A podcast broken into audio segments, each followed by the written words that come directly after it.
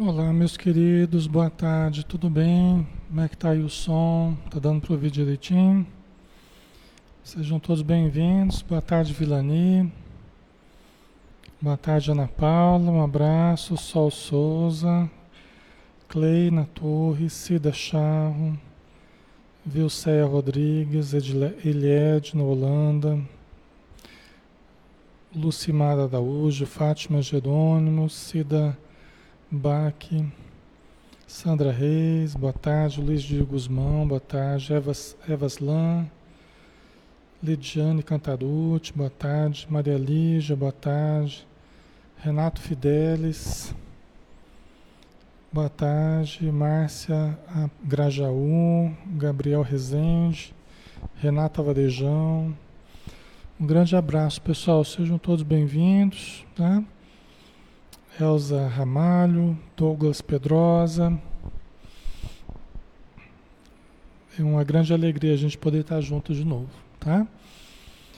Josi Brito, Diógenes, Pacheco, Fernanda Álvares, Ivone Gonçalves. Muito bem, né, pessoal? Vamos começar, né? Vamos começar. Vamos começar mais uma tarde de estudos, né? Já estamos na hora. E vamos então convidar a todos para fazermos uma prece pedindo ao nosso Mestre Jesus que nos abençoe em mais um estudo que hora se inicia, enviando seus emissários, nos protegendo, nos intuindo e amparando todos os espíritos necessitados próximos a nós.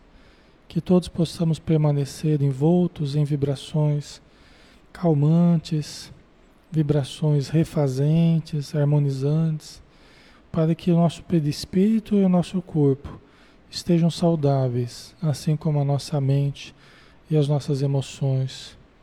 Muito obrigado por tudo, Senhor. Que a tua luz se estenda sobre todos os lares que estão neste momento conectados à oração. Que em toda parte onde haja necessidade, a tua luz ali esteja, acalmando e conduzindo tudo e todos para o melhor. Obrigado por tudo, que assim seja. Muito bem, pessoal. Vamos lá, né? Boa tarde a todos. Meu nome é Alexandre Camargo, falo aqui de Campina Grande, na Paraíba.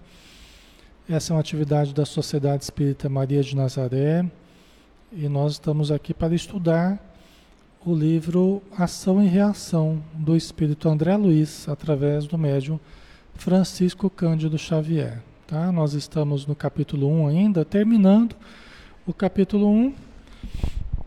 E talvez até a gente entre no capítulo 2 hoje, se tudo der certo. E aí nós vamos seguir em frente, né? Nós estamos estudando neste livro, né, a mansão paz e as suas atividades nessa região de sofrimento, né, que são as regiões umbralinas, trevosas, aqui se fala até regiões infernais, né? E é um livro assim muito interessante, as histórias que nós vamos ver ao longo do livro são histórias assim muito comoventes, tá? E que fazem uma ponte com a nossa realidade aqui na vida material de uma forma bem interessante, tá? Então vamos lá, né? Vamos lá, vamos continuar. O André Luiz e o Hilário estão conversando com o Druso, né, que é o, o espírito que dirige essa, essa mansão paz. Ele chegou nessa mansão como um doente necessitado, que também foi parar nessa região de sofrimento. Né? E aí ele foi galgando as atribuições, os cargos, as funções né, dentro dessa instituição, e hoje ele dirige a mansão paz. Tá? Então vamos continuar com ele. O André Luiz perguntou quem são as pessoas que estão ali nessa região, né? Por que, que foram parar nessa região, tal. Aí o Druso está explicando, né? Os gênios, os gênios infernais que supõem governar a região com poder infalível, ali vivem por tempo indeterminado. Então, essa é uma situação tá? que é a dos gênios infernais, quer dizer, aqueles seres que governam essa região e que se acham com o poder infalível. ali eles permanecem por tempo indeterminado. Podem permanecer durante décadas, séculos, geralmente aí muito tempo, chegando até a milênios aí, tá, pessoal? São esses gênios infernais, são esses governantes, né? Eles se dizem governantes do mundo. Eles se dizem governantes do mundo. E talvez de certo modo até sejam. Talvez de certo modo até sejam, porque o nosso planeta, o nosso planeta ainda é, na sua feição mais inferior, na sua feição mais material, ainda presta mais culto ao desequilíbrio do que a Jesus. Né? Jesus é o grande governador do planeta. Jesus é o grande governador do planeta. O problema é que nós, habitantes do planeta, nós estamos demorando a, a, a fazer disso a nossa verdade. Né? Governantes de países, de estados, de cidades, de né? todos os habitantes do planeta demoram a aceitar isso como realidade. Né? Então ainda se presta muito culto ao desequilíbrio, muito culto às paixões, muito culto às posses, muito culto à, à inferioridade, ao vício, entendeu? Então essa, é, esses gênios infernais realmente eles acabam tendo um, um, um poder considerável sobre o que se faz no planeta. Basta que nós estejamos com a sintonia é, num patamar mais inferior que nós entramos na faixa da obsessão. Entendeu? Basta que nós baixemos o nosso, o nosso padrão vibratório e a gente entra na faixa da obsessão. A gente entra na faixa desses espíritos de uma, de uma categoria né, atual, ser mais infeliz. Né, tá? Então, esses espíritos, né, eles podem viver ali por tempo indeterminado. Aí depois tem uma segunda situação. As criaturas perversas que com eles se afinam, com esses gênios infernais, né? Embora lhes padeçam a dominação, prendem-se ali por largos anos. E as almas transviadas. Tá, isso aqui é a, é a segunda situação aqui, né? Que são as criaturas perversas que com eles se afinam. São aqueles que servem a esses gênios infernais. Tá? Aí você tem legiões e legiões de é, espíritos obsessores. Você tem extensas cooperativas de espíritos obsessores que influenciam todos nós, que influenciam a matéria em todos os seus quadrantes, tá? Então, esses, embora sirvam aos gênios infernais que o Druso está falando aqui, né? é, eles permanecem ali sofrendo essa dominação de seres mais inteligentes e mais perversos que eles, né? É por largos anos, às vezes por séculos, tá? E os espíritos amigos nos dizem que esses que vêm a trabalharem como obsessores, a se vincular nesses grupos, a esses grupos que se votam ao mal, eles passam a ter mais dificuldades. Para voltar à reencarnação, para voltar no caminho do bem, esses passam a ter, mais dificuldade. Até porque, quando se vinculam a essas regiões, quando se vinculam a esses grupos de malfeitores, quando eles tentam sair, eles são vistos como desertores. Eles são vistos como desertores. E aí, quando ele reencarna, esses grupos de malfeitores avançam sobre eles, às vezes até, às vezes não, sempre, né? Nesses casos, é, criando muitas dificuldades para a própria reencarnação da pessoa que quer sair dessas organizações. Né? Então, quando eles descobrem que a pessoa está prestes a reencarnar e que está em processo de reencarnação, eles avançam sobre a família, sobre a mãe, sobre a gestação. Tá? Se não é pela proteção dos amigos espirituais, pela ajuda né, muitas dessas encarnações seriam inviáveis, como são, muitas são, né? Principalmente se a família não mantém um bom padrão vibratório, se a família não utiliza a oração, o evangelho, se a pessoa, se a, se a mãe não se ajuda, né? Se ela vai cedendo a essas influências, ela acaba tendo a gestação frustrada, muitas e muitas vezes. Tem muitas gestações que não vão para frente por causa disso. Aparecem causas materiais, aparecem causas próprias da gestação, mas o que está por detrás, frequentemente, muito frequentemente, é o assédio de espíritos, muitas vezes, não querendo que determinado espírito consiga reencarnar. Porque era um trabalhador vinculado a eles que. Né? Então, não quer dizer que todas as reencarnações que se frustram têm a ver com isso, mas muitos e muitos casos têm. Tá? Ok.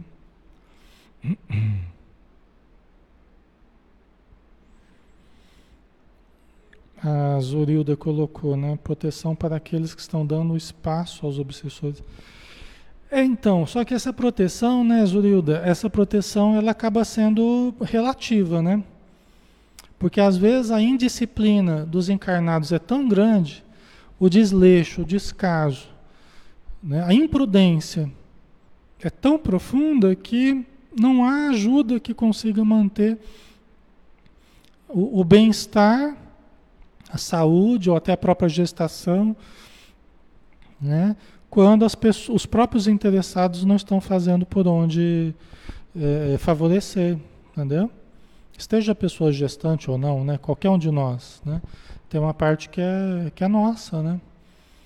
Entendeu? Então nós sempre temos proteção, mas a questão é, nós também nos protegemos? Nós favorecemos essa proteção? Ou somos muitas vezes imprudentes, facilitando né, o assédio e, e, e, a participação dos espíritos infelizes de uma forma mais visível? Né? Então, nós vimos aqui duas situações: a situação dos gênios infernais que governam essas regiões.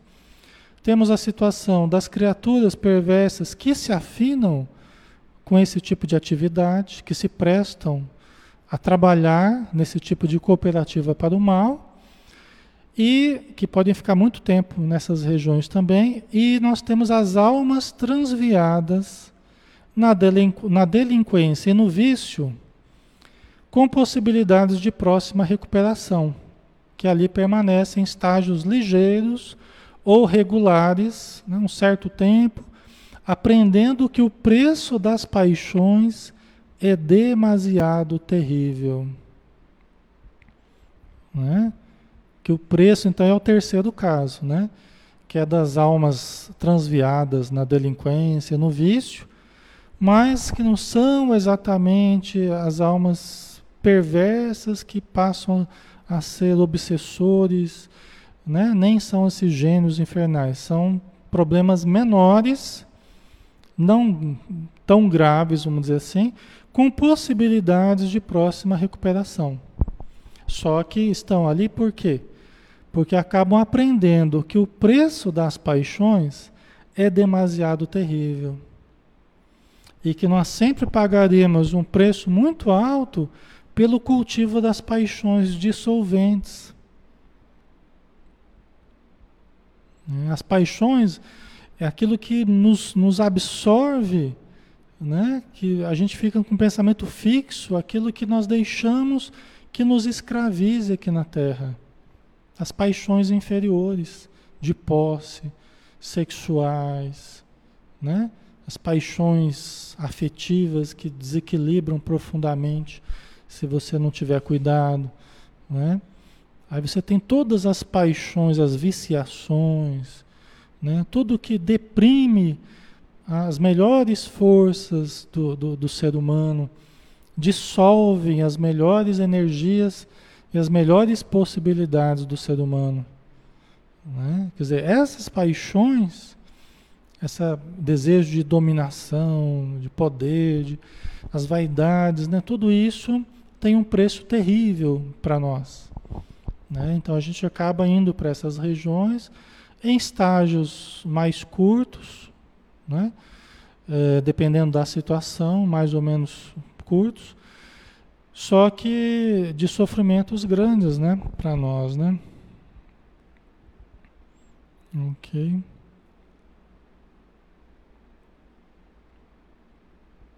A Luísa colocou, embora com proteção, temos o livre-arbítrio, né?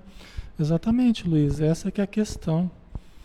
E os espíritos amigos, eles não agridem o nosso livre-arbítrio. Eles não atropelam o nosso livre-arbítrio. Então, se a gente elege por companhia, se nós elegemos por amigos espíritos delinquentes, espíritos viciosos, se nós elegemos por nossa livre escolha, nós elegemos, nós atraímos, nós mantemos, nós gostamos daquela convivência, eles não vão nos agredir tirando as companhias que nós mesmos estamos elegendo como companhias, como amigos do dia a dia, entendeu? É como a gente está com os amigos ali alegremente, né? E vem alguém e começa a tirar os meus amigos de perto de mim, que estão sentados à mesa comigo, tomando um, uma bebida, né? E aí alguém começa a tirar os meus amigos. Seria uma agressão, né? A minha vida, o meu livre-arbítrio tal, né? Então, os espíritos amigos, eles respeitam as nossas escolhas, mas nos alertam, né? Frequentemente, no, né? na acústica do, da nossa consciência, eles estão lá nos alertando, falando, né? E aí nós é que temos que demonstrar que queremos o melhor, né? queremos a saúde. Né? A companhia desses espíritos revoltados, viciosos, malfazejos, o resultado disso é a deterioração da nossa vida, deterioração da nossa saúde, deterioração do nosso sistema nervoso, deterioração da nossa convivência, dos nossos hábitos do nosso pensamento, das nossas emoções, tudo se deteriora na companhia dessas, dessas entidades malfazejas ou viciosas, entendeu? É como diz a frase, né? Passarinho que dorme com morcego acorda de cabeça para baixo, né? Então, se nós temos por secto de companhias espíritos dessa, dessa natureza ou dessa, de, dessa condição momentânea que eles estão, nós também acabaremos é, é, nos igualando a eles, né? Com uma questão de tempo. Tá? A Eliadian colocou, né? Por isso que Jesus nos recomenda orar e vigiar. Isso mesmo. Isso mesmo. Aí que está a questão, né?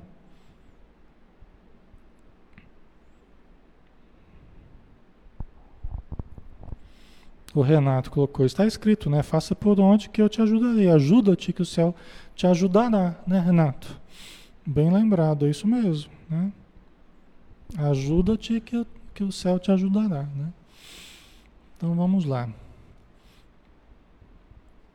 Druso conclui então: segundo é fácil reconhecer, se a treva é a moldura que imprime destaque à luz, o inferno, como região de sofrimento e desarmonia, é perfeitamente cabível representando um estabelecimento justo de filtragem do espírito a caminho da vida superior.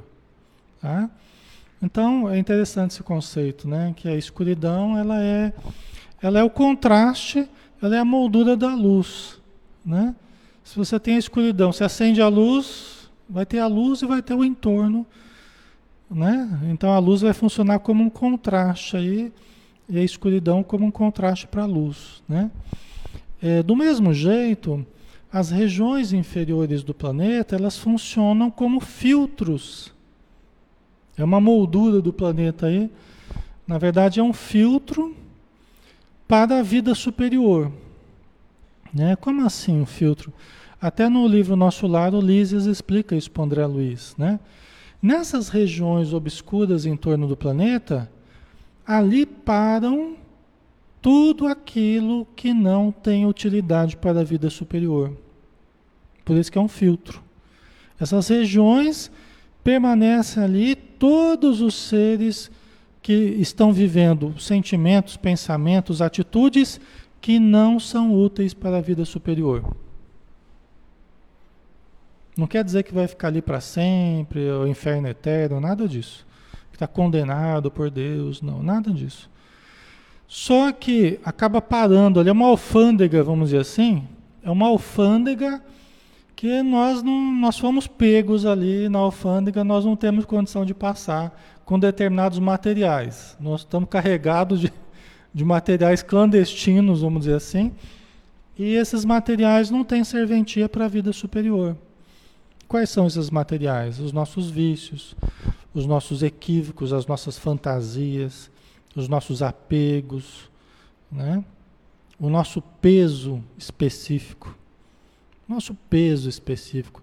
Nós não temos a veste nupcial que falou Jesus, né? que é o nosso corpo, nosso corpo perispiritual. Nosso corpo perispiritual está pesado, está cheio de átomos materiais ainda devido ao tipo de onda que nós emitimos, nós atraímos ainda átomos materiais, pessoal. Nós atraímos elementos pesados ainda, que não deixaram, a gente deixou a matéria, mas a matéria não deixou a gente. Porque o nosso apego faz com que nós ainda sejamos pesados. E nós somos atraídos ao campo gravitacional do planeta. Porque somos pesados. O André Luiz falou: isso aqui nosso irmão era pesado de carregar. Tinha que carregar em dois. Eles pegavam em dois espíritos para levar o espírito. Porque ele era pesado. Entendeu? Tem um perispírito denso, repleto ainda de elementos materiais. Só que nós estamos falando de átomos, né? Não quer dizer que ele você vai tocar nele, né? Mas é que ele tem elementos pesados ainda. Entendeu? Você veja que é uma coisa física, né? Não é uma coisa só assim abstrata, é algo físico mesmo. Toda vez que nós pensamos de uma forma mais desprendida, né, que nós oramos, que nós fazemos o bem, que nós vamos trabalhando o egoísmo, vamos desfazendo o egoísmo dentro de nós, nós vamos emitindo uma onda específica, numa oscilação específica, que se afiniza com elementos mais leves que vibram naquela faixa de onda. Por isso que o perispírito de pessoas mais amorosas, mais caridosas, mais desprendidas, ele irradia luz numa frequência específica, né? que dá uma leveza, que dá uma harmonia, dá um alcance diferente para esse espírito. Né? E, aquela, e aquela pessoa que cultiva pensamentos mais fechados, egoísticos, egocêntricos, né? As paixões, a posse, tudo é meu, não sei o quê, ela fica girando em circuito fechado, né? E a, e a frequência de onda, uma frequência muito baixa que atrai elementos mais pesados. Entendeu? Atrai elementos materiais mais pesados. Entendeu? E aí a gente é atraído, como nós estamos com muita matéria ainda no nosso corpo espiritual, nós somos atraídos, nós ficamos chumbados às regiões pesadas. Faz sentido para vocês? A gente fica chumbado. Por quê? Porque a matéria é atraída ao campo gravitacional do planeta. Entendeu? Quanto mais matéria nós temos, mais somos atraídos ao, ao campo gravitacional. Certo? Então, porque assim, a matéria, espírito, não é uma coisa, ah, acabou, acabou matéria, começa espírito. Não é assim que funciona. Né? Os espíritos nos, nos ensinam na obra do André Luiz. Conforme a gente vai aperfeiçoando os estudos, a gente vai vendo que é muito sutil a, a, a, trans, a transição da matéria para o espírito. É muito sutil. Entendeu? Então nós temos que analisar isso, né? E por isso que a nossa evolução, a nossa evolução, ela faz com que nós deixamos peso, nós vamos deixando peso para trás. Por isso que a gente vai ficando mais alegre, mais, mais leve, né? Vai, tirei um peso de cima, tirou mesmo, tirou um peso mesmo, né? tirei um peso de cima de mim, estava fazendo coisa errada, aí percebeu que estava errado, resolveu mudar, aí tirou um peso mesmo né? Sai aquela energia pesada, aí volta a brilhar o espírito, volta a brilhar o coração, a consciência. Você pede desculpa para alguém, né? Você desfaz um equívoco, tal, conversa e tira um peso, né? E tira mesmo, tira esse peso, né? Tá? Maria Lígia, gostou da comparação da alfândega, né, Maria Lígia? Mas é assim mesmo, né? Tem materiais clandestinos que não vão lá para cima. Não vão ter serventia lá para cima. Né? Porque é, uma, é um plano de coisas mais sutis, de energias mais sutis, de sentimentos mais nobres, de emoções mais sublimes. Os nossos desesperos não vão ter serventia lá, os nossos apegos não vão ter serventia. Né? Aí a gente fica lá preso na, nessas regiões de sofrimento até que a gente perceba que é, não, tem, não tem serventia para a nossa evolução. Isso só está trazendo atraso para a nossa vida espiritual. Né? E aí a gente vai fazendo esse trabalho interior, aí logo a gente reencarna, surge uma oportunidade, aí a gente recomeça para ver se faz diferente dessa vez. Né? A Kleina colocou: Como fazer para não ter esse pânico, esse desespero? Não consigo dormir, parece que o coração sai pela boca, por favor. Kleina, ore. Ore. Ah, pega o Evangelho segundo o Espiritismo, se você tiver. Se não tiver, pega a Bíblia, abre nos Evangelhos lá. Coloque em cima do peito, assim. Deita na sua cama, coloque em cima do peito, assim, ore. E deixa agir em cima do chakra afetivo aqui né, emocional. Pode ser que você durma, relaxe, tá? Tem uns relaxamentos bons, tem alguns que eu gravei, deixei no YouTube, né? Procura lá relaxamento Alexandre Camargo, você vai ver alguns relaxamentos. Tem vários, só procurar, né? E isso ajuda também. Você coloca um fonezinho lá, vai sendo induzido ao relaxamento, vai respirando, vai acalmando, tá? Então isso ajuda bastante a a, a sair desse estado de pânico aí, né? Muita gente está com pânico, né, pessoal? Então vamos lá, né?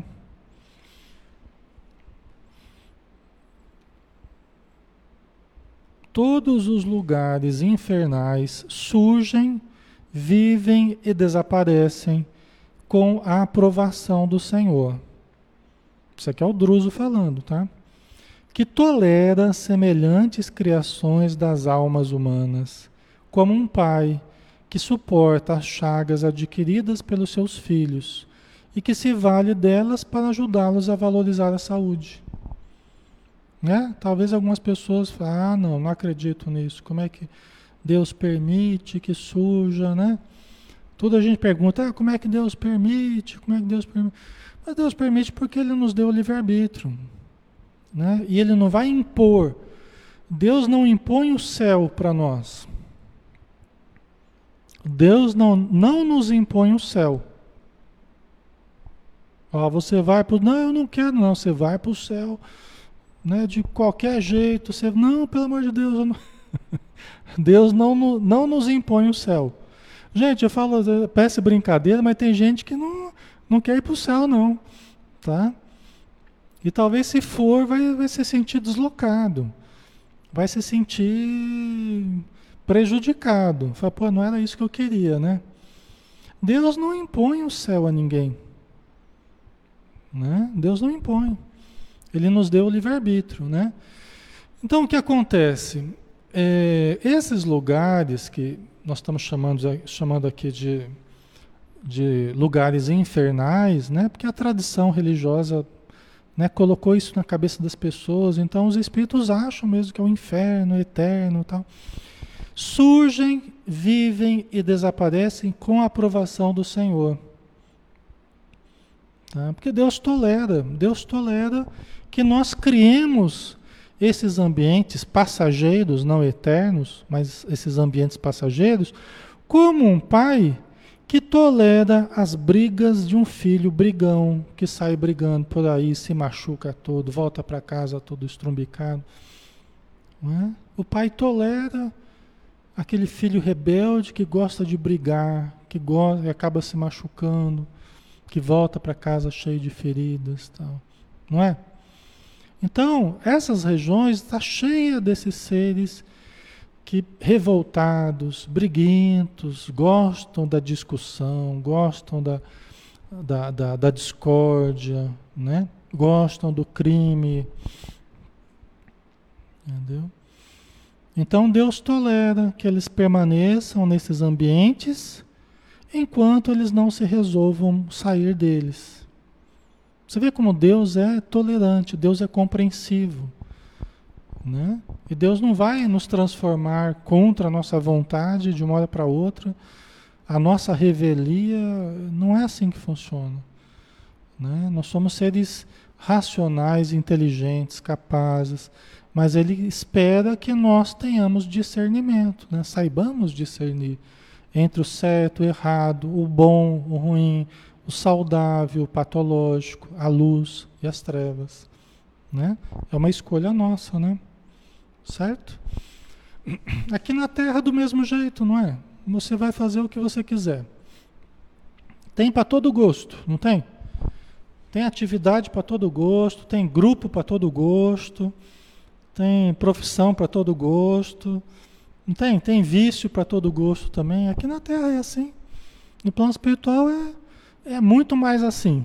É muito mais assim. É muito mais desse jeito. Né? Isso se amplia muito mais. Cada um acaba elegendo aquilo que, que quer, né? enquanto quer. Para quê? Para aprender a valorizar a saúde. Então a gente vive a doença, a gente vive um monte de coisa ruim, até que a gente se canse e aprenda a valorizar as coisas boas. Tá?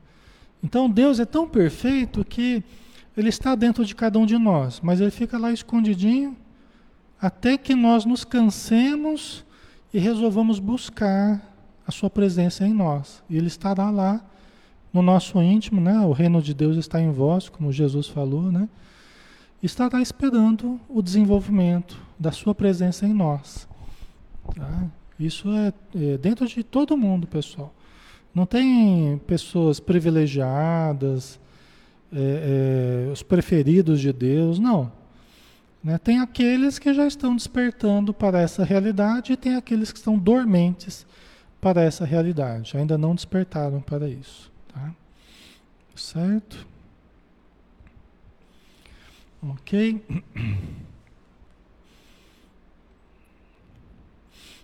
Aí a gente entra no capítulo 2, pessoal. Aí o Druso, o Druso teve que parar a conversa que estava tendo com o André Luiz, com o Hilário, e aí ele foi fazer uma palestra num salão de conferências ali dentro da Mansão Paz. Ele iria fazer uma palestra para os, os internos ali do, da Mansão Paz, os enfermos que estão em tratamento, tá? Deixa eu ver o que vocês estão colocando aqui. Peraí, deixa eu ver aqui.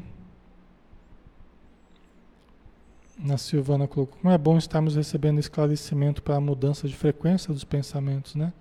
Recebemos muitas influências que nos levam a afinar com pensamentos vibracionais que nos entristecem, né? Me sinto em paz, quero dar continuidade, né? exercitar os bons pensamentos. Isso mesmo. Muito bem, Silvana. Vamos em frente, né? Vamos juntos. A Aparecida, como lidar com as entidades que não gostam da gente? Orar por elas, Aparecida. Melhor remédio para lidar com esse tipo de espírito, os inimigos do passado ou do presente, as entidades que não gostam quando a gente faz coisas boas, né? nós devemos orar por elas. Tá? Nós devemos irradiar coisas boas para elas. Tá? Até porque elas são infelizes em si mesmas. Elas não precisam dos nossos pensamentos de raiva, de mágoa, de, elas não precisam dos, dos nossos pensamentos e intenções negativas. Né? Porque elas já são infelizes por elas mesmas. Né? E se nós começarmos a fazer assim, nós entramos na faixa delas. Porque nós baixamos a nossa vibração. Então, é orar pelo bem delas, mesmo que isso não só pelas pessoas, é, pelos espíritos desencarnados, mas pelos espíritos encarnados também. Né? Orar pelos que, pelos que vos perseguem, caluniam, fazer o bem para aqueles que vos odeiam.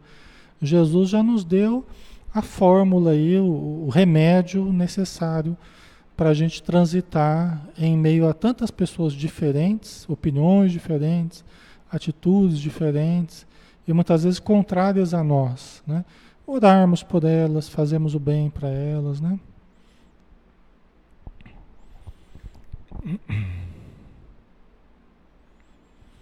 A Eliette, eu fiquei feliz quando descobri nos estudos que somos espíritos e podemos nos melhorar, não ficar eternamente no umbral, como muitos falam, no inferno, exatamente. Que é a coisa mais alvissareira do que isso, né? Que gera mais esperança em nós do que esse pensamento espírita, né? Da, que não existem infernos eternos, né? Tem muita gente que acha que já está perdido. Ah, já estou perdido, agora, agora que eu vou aprontar mesmo, porque eu sei que já já estou perdido, né? Ninguém está perdido. E quanto antes a gente resolver mudar, se melhorar, mais rápido a gente vai conseguir superar os, os nossos equívocos, né?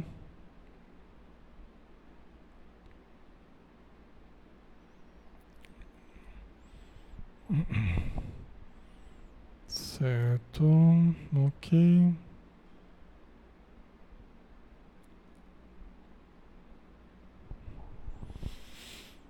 Ok, pessoal. Vamos lá, né? Vamos começar o próximo capítulo aqui. Comentários do instrutor, que é um capítulo bem importante também, tá?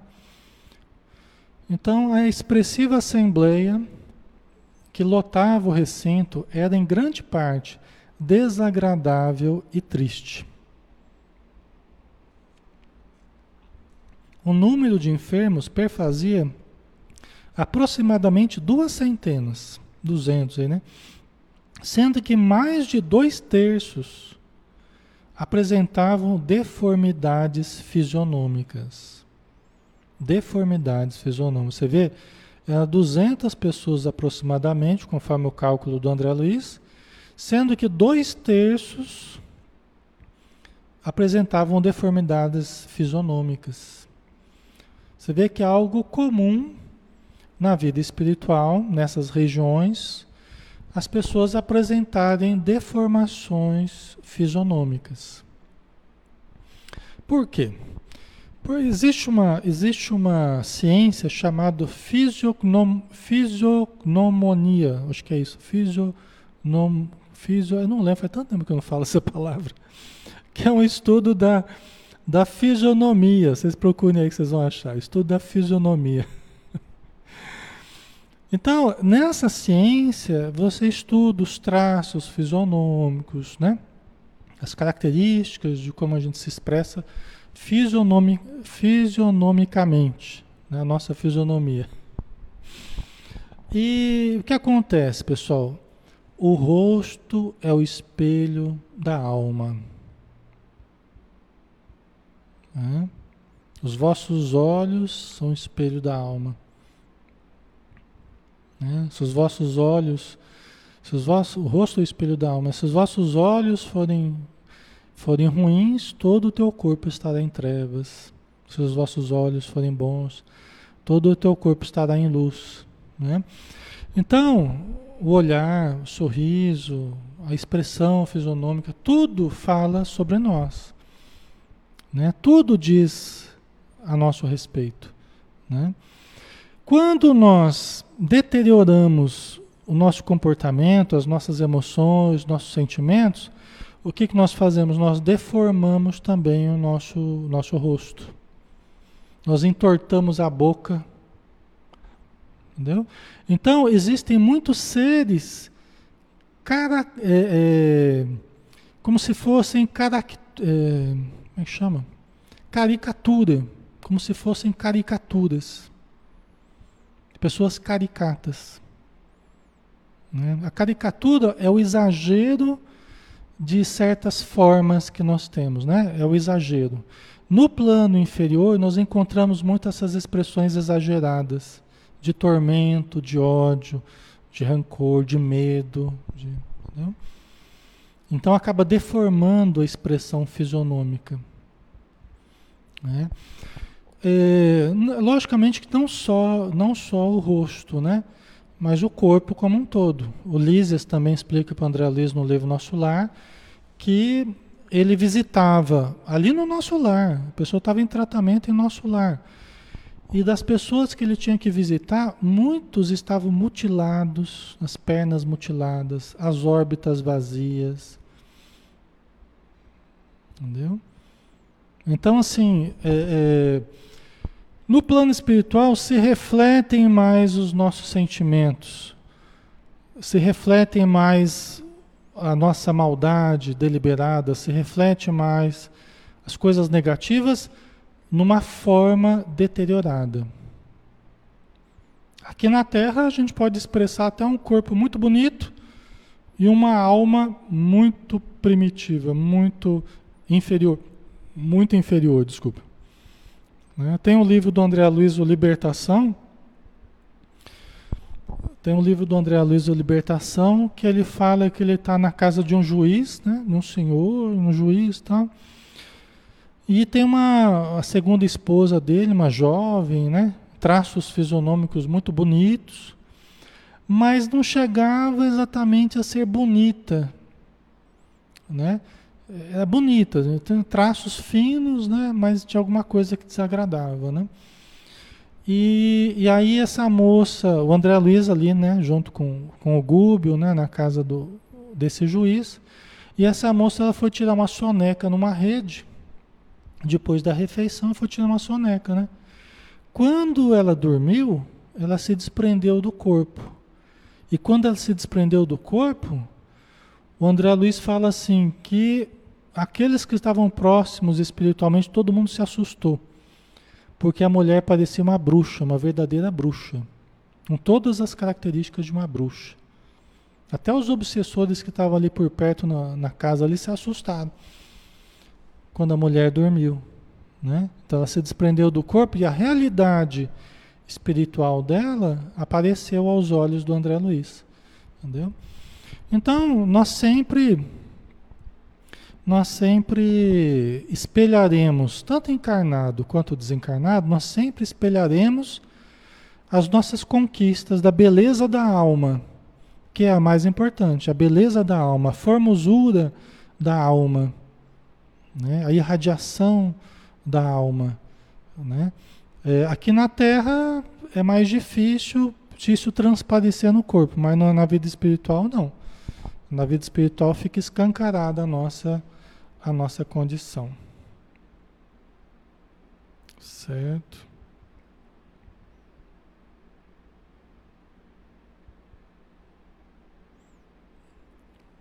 É, então, é isso aí.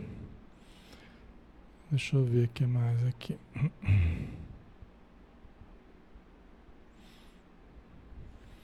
Vamos lá. Né? Então o pessoal estava com deformidades fisionômicas, né?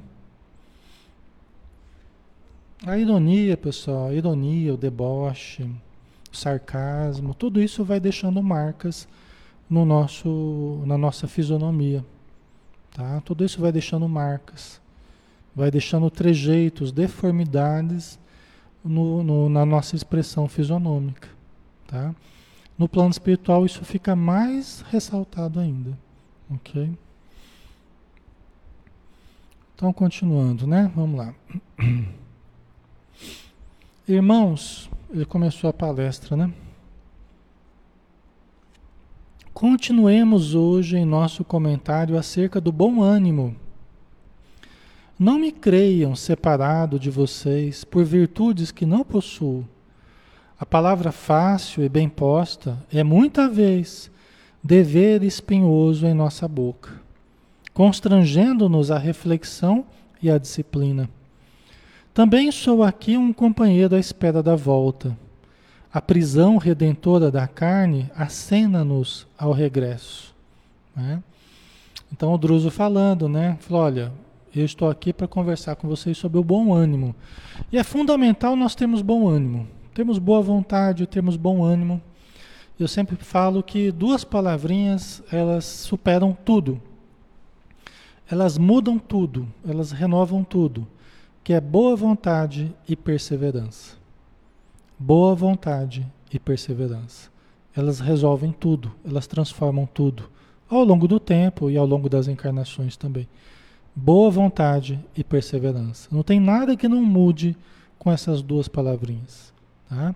A gente ter bom ânimo, né?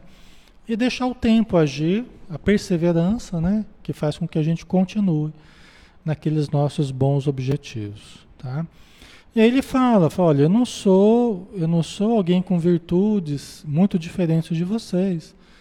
Eu tenho que falar aqui para vocês, mas muitas vezes aquilo que eu falo de forma fácil é espinhoso na minha boca, né? Porque só eu sei dos problemas que eu tenho particulares também, das dificuldades. E o Druso, nós temos que lembrar que ele chegou, o Druso chegou à instituição porque ele estava, foi parar também nessa região infernal.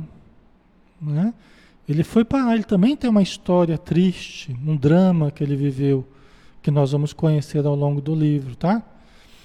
Então, é, ele chegou ali assistido, como doente grave, e foi se recuperando, e foi melhorando, e foi trabalhando até que viesse a dirigir a instituição. Né? É que nem a gente quando chega na casa espírita, né? Às vezes a gente está numa baita obsessão, né? Aí a gente começa a melhorar, começa a estudar, trabalhar, né? Ok?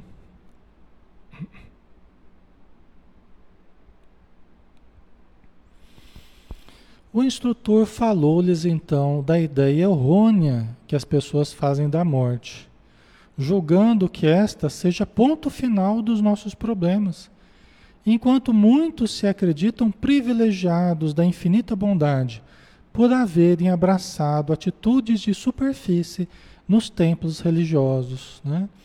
Então, o que, que ele está dizendo aqui? Que muitas pessoas na Terra acreditavam, e ele está falando com uma assembleia toda que está ali muito enferma, gravemente enferma, né? Então ele está falando, ó, muitos de nós acreditávamos que a morte era o ponto final. Muitos, inclusive, se suicidaram, né? E se suicidam de uma forma lamentável, porque acham que a morte é o ponto final para os problemas. E muitos se creem privilegiados pela bondade divina porque prestam cultos superficiais nos templos religiosos da terra. Ah, então se eu faço, se eu sigo determinada determinado ritual, ou se eu pago determinada oferenda, né? o dízimo, ou se eu, né, de alguma forma eu sigo aquele, aqueles preceitos, aqueles rituais, mas não de uma forma a aderir profundamente, entranhadamente à mensagem de Jesus, mas como quem cumpre uma obrigação, como quem cumpre um bater cartão, né? uma rotina né, que me pesa, mas que eu, preciso essa rotina como se ela fosse solucionar os meus problemas. Né? Muitos chegam na vida espiritual acreditando que estão cheios de direitos que a sua religião é, é, lhe afirmou, vamos dizer assim. Né? E hora que chegam lá, vê que não é bem assim, não. Né? Vê que não, não, ninguém vai ganhar o céu por uma simples adesão de rótulo, de uma crença qualquer, por mais respeitável que seja essa crença. Mas ninguém vai ganhar do céu apenas pelo rótulo que carrega, né? mas pelo conjunto de sentimentos, pensamentos e atitudes que cultivou durante, ao longo da vida. Né? Isso é o que vai nos fazer é, ganhar uma condição melhor ou não no plano espiritual, né? Certo?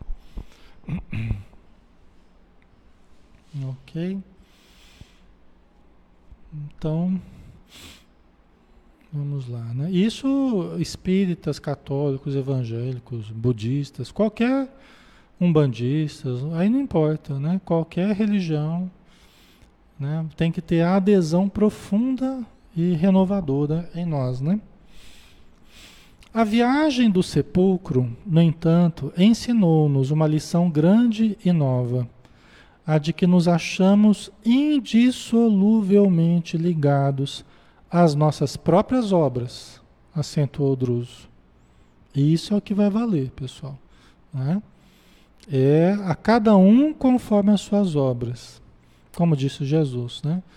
Nossos atos tecem asas de libertação ou algemas de cativeiro para nossa vitória ou nossa perda. A ninguém devemos o destino, senão a nós próprios. Né? Então não é porque Deus não gosta de mim, porque Deus me castigou, porque Deus não existe. Não é. É eu que sou o criador do meu destino. O meu destino é o resultado dos meus atos acumulados. Né? É o efeito das atitudes que eu venho tendo há muito tempo, a se perder de vista, vamos dizer assim. Né? Ok?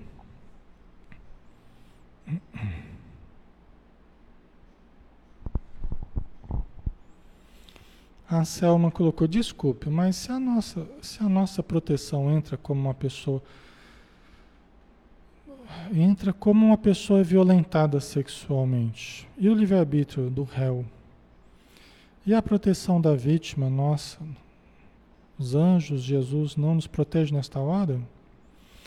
Veja bem, Selma, é, o que, que nós estamos dizendo aqui? Que nós temos sempre de acordo com os nossos atos.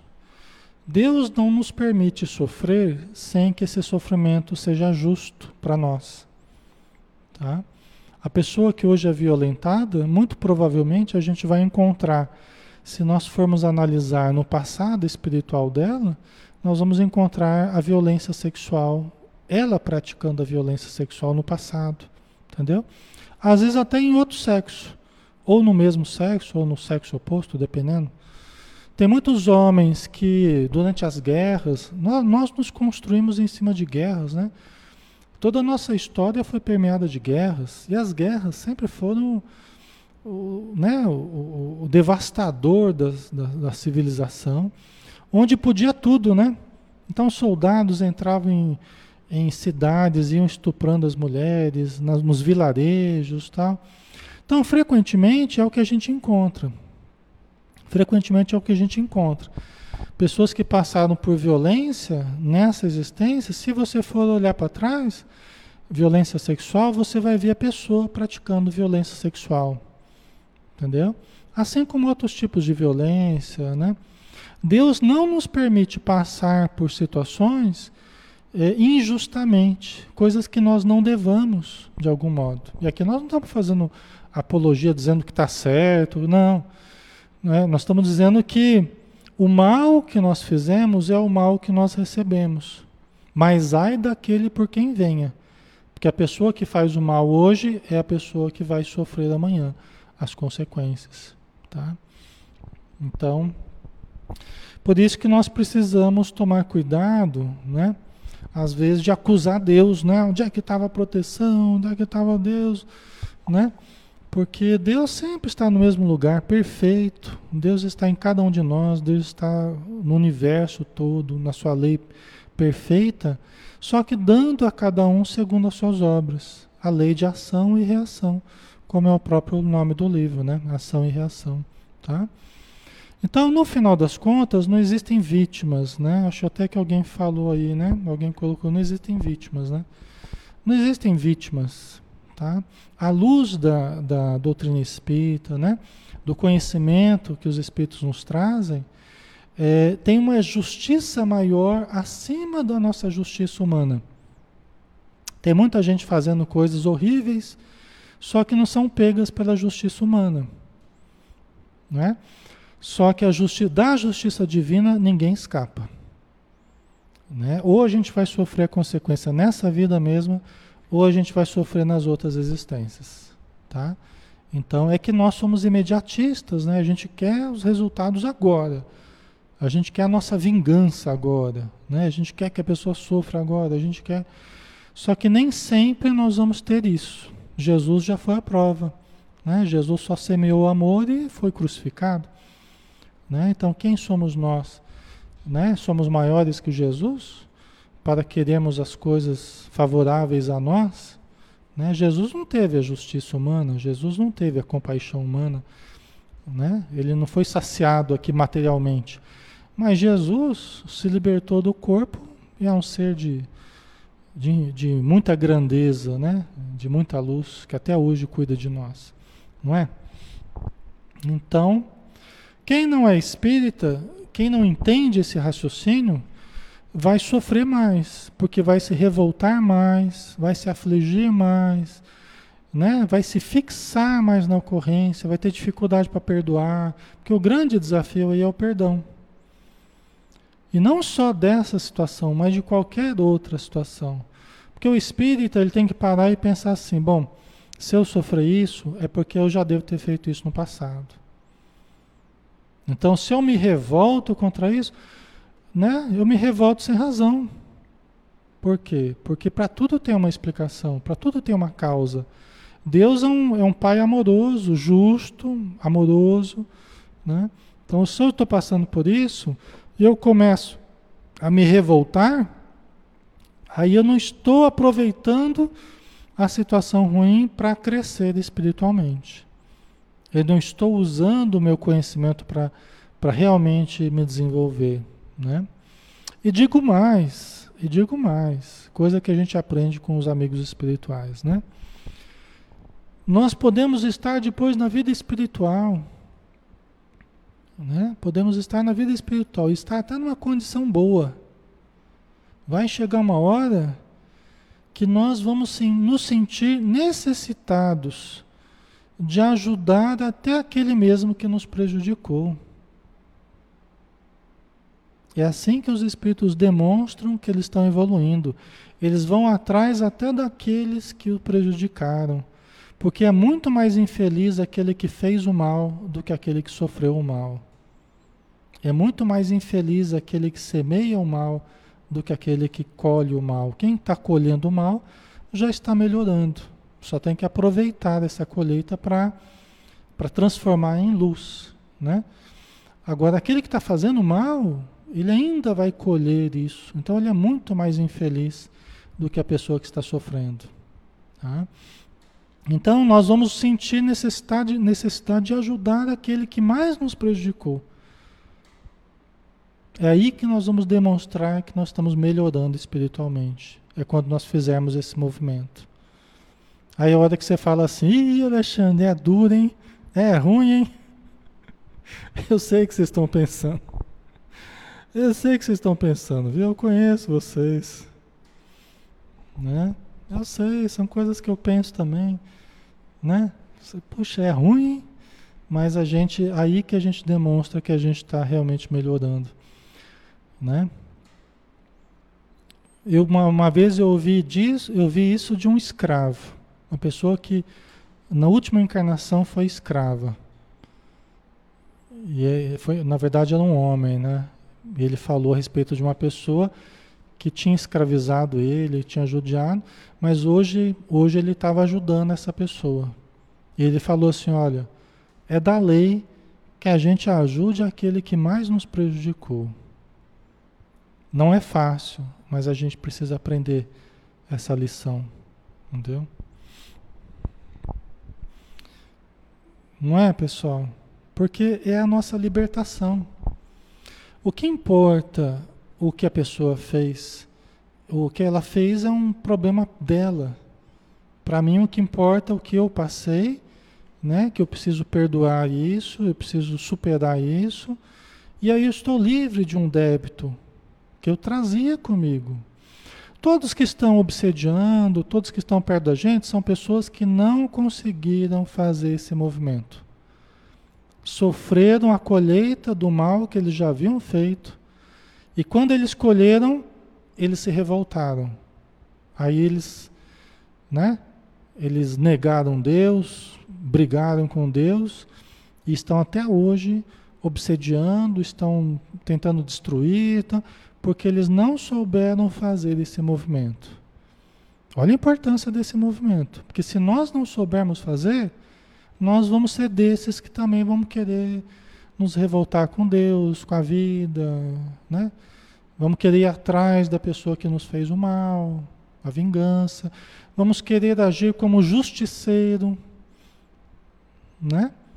E a justiça pertence a Deus. Então, como é que a gente faz para sair disso, para sair desse raciocínio, dessa atitude? Só o perdão, só a compreensão, só a caridade, só a indulgência, só, né? É isso que nos liberta efetivamente, tá? Ok? Acho que estamos na hora, né, pessoal? Já praticamente aí é, 17 horas, né? Falta dois minutinhos. Vamos fazer a nossa prece, pessoal, para a gente finalizar, né?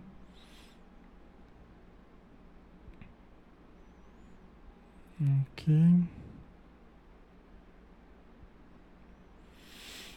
Então vamos lá, né? Vamos orar, né? Vamos agradecer. Senhor Jesus, querido amigo, irmão, obrigado, Senhor, pelo teu exemplo de misericórdia, de compaixão, de perdão, tendo auxiliado a todos nós, tendo auxiliado as multidões através dos teus ensinos, tendo curado, tendo levantado tantos paralíticos, tendo limpado tantos leprosos, cegos, surdos, tantos que estavam adoentados do corpo e da alma, e que tu, silenciosamente, amorosamente levantaste. E sabendo, Senhor, do teu martírio, sabendo do extremo sofrimento pelo qual passaste, e do seu perdão a toda a humanidade, dizendo ao Pai: Pai, perdoa-os, porque eles não sabem o que fazem. Então, que nós, por nossa vez, possamos também exercitar, possamos superar as nossas crises, os nossos conflitos, superar os nossos traumas e irradiar amor, libertando o eu superior que existe dentro de cada um de nós. Muito obrigado por tudo e que a tua luz e o teu amor permaneçam sempre conosco. Que assim seja. Ok, pessoal, obrigado, tá? Pela presença de todos. Tenham um excelente sábado, um excelente final de semana. E se Deus quiser, terça-feira a gente está junto de novo, tá? Um grande abraço e fiquem com Deus. Até mais.